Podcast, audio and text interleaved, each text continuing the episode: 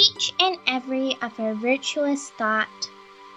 In good times, it is easy for us to get carried away and conceited. So, we should be modest and prudent and focus inwardly.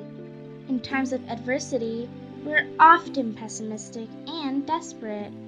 We should open up a little bit, think more about the bright side, and take it easy.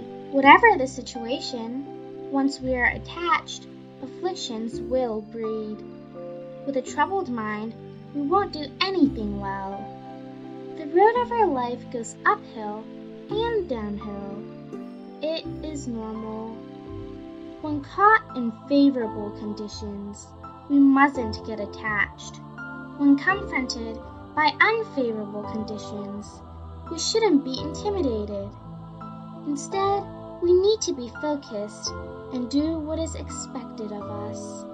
Conditions, both favorable and unfavorable, are not meant for us to carry along as a burden. What leads us forward is the future, not the past.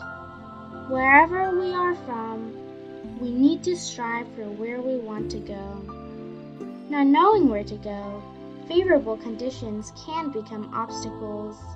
Knowing where to go, unfavorable conditions can push us forward.